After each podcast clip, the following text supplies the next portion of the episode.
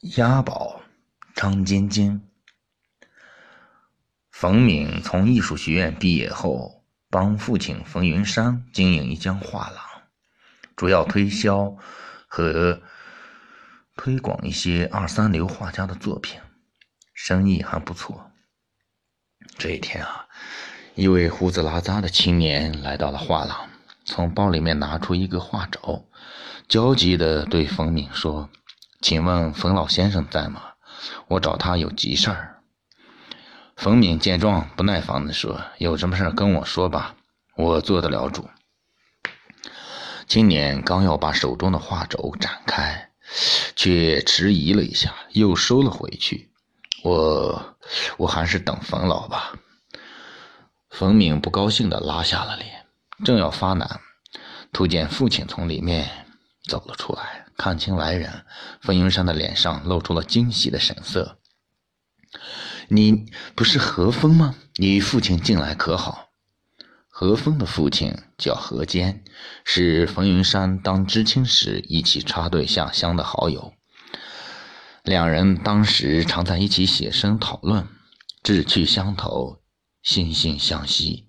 回城后，何坚考上了美院，后来留校任教。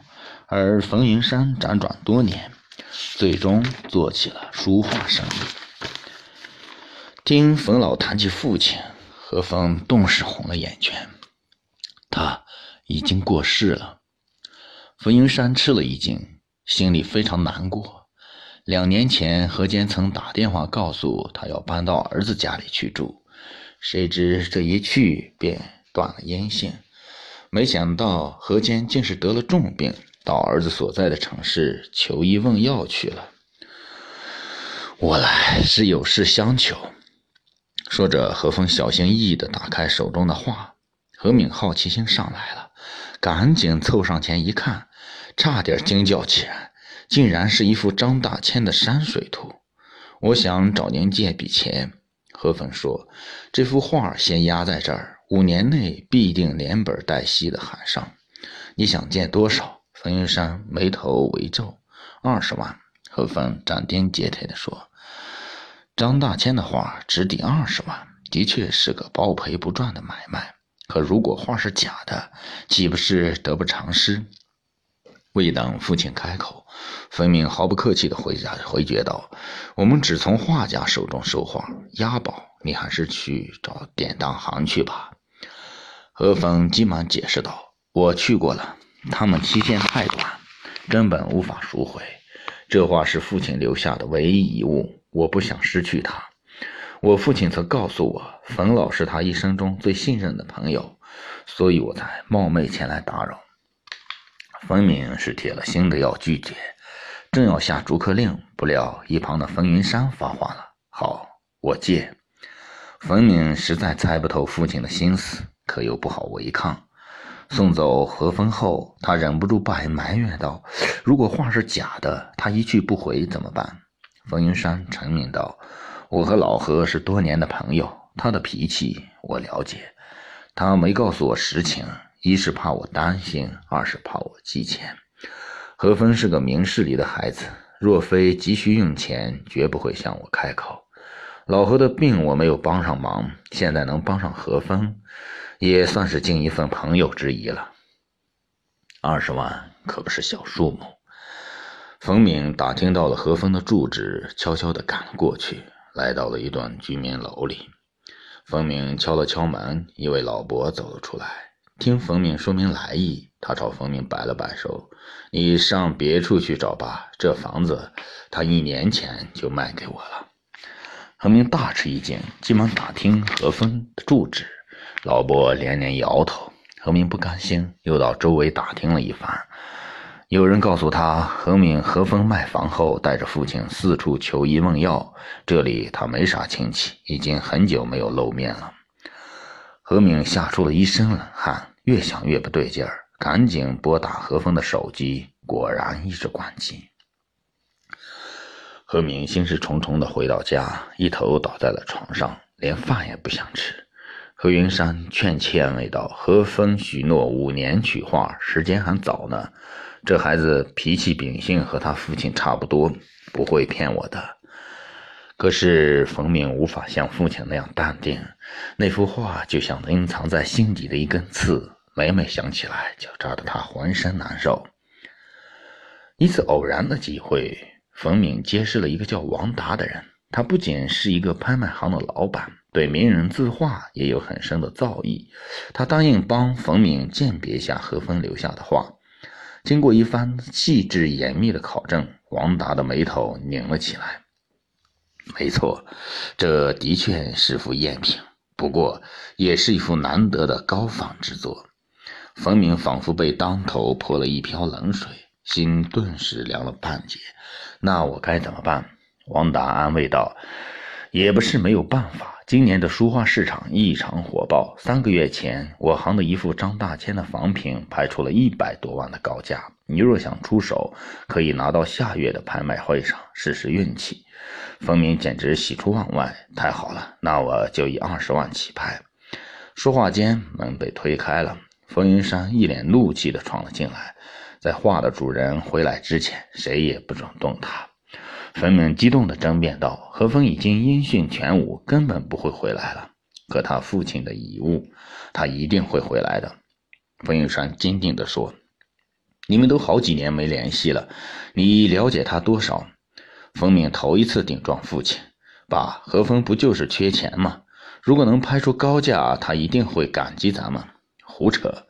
冯云山气得浑身发抖。咱们画廊虽小，但却从不做失信之事。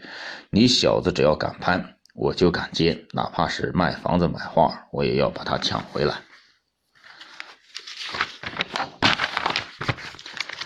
一听这话，冯敏顿时哑口无言。王达忍不住叹了口气，摇头道：“你们现在不卖，迟早会后悔的。”冯云山不为所动，第二天就买买回了一个保险箱，将画锁了起来，彻底断了冯敏的念想。没想到事态的发展果然如王达所料，两年后，一度疯狂的书书画市场迎来了寒冬。尽管书画价格一跌再跌，买的人却越来越少。冯家父子的画廊。眼看着就要撑不下去了。这天，冯敏望着冷冷清清的画廊，想到了三个月后就要关门歇业，心里说不出的难受。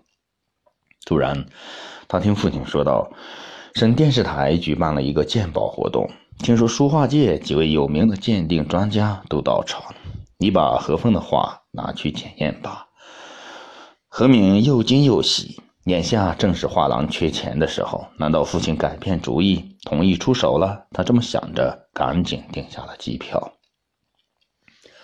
在缓缓展开的画卷面前，三位专家头一次产生了分歧。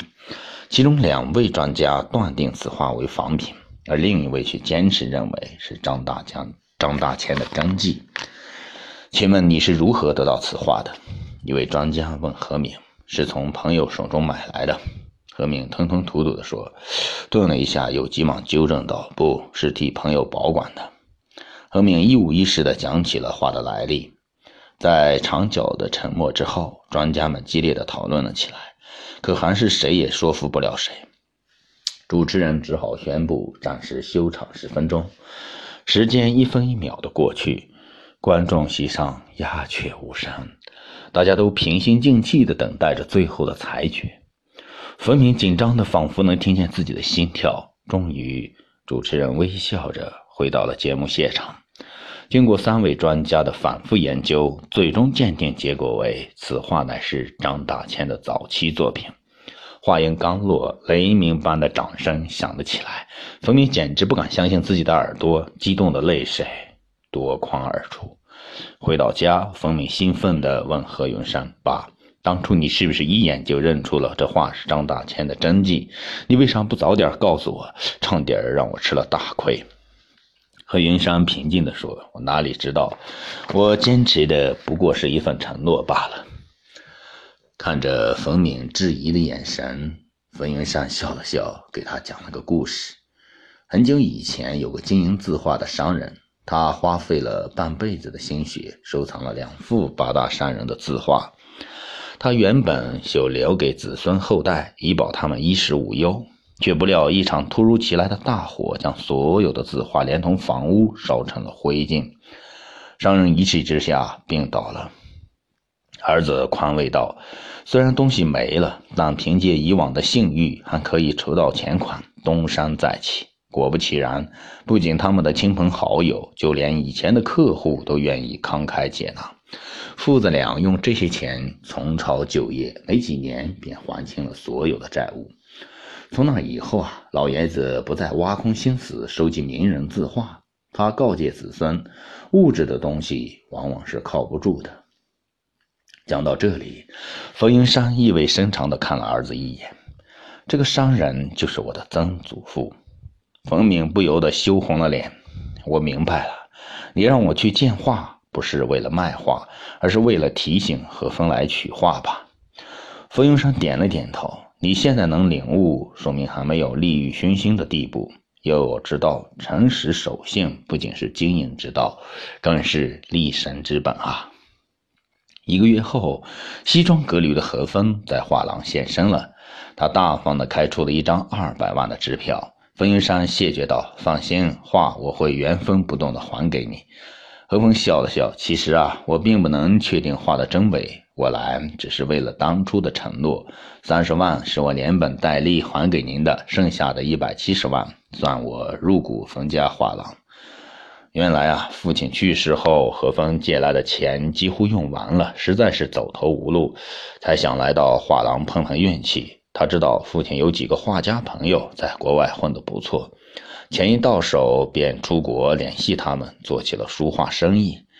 何风感激地握住了冯云山的手，说：“我父亲说的说的没错，您是一生中最信任的人，还有什么考验比这更为真实？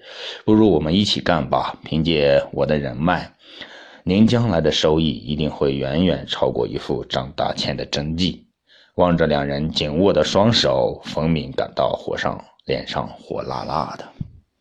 原载《金谷传奇》故事版，二零一七年三月，福建吕丽妮见。今天的故事就给大家说到这里，谢谢大家。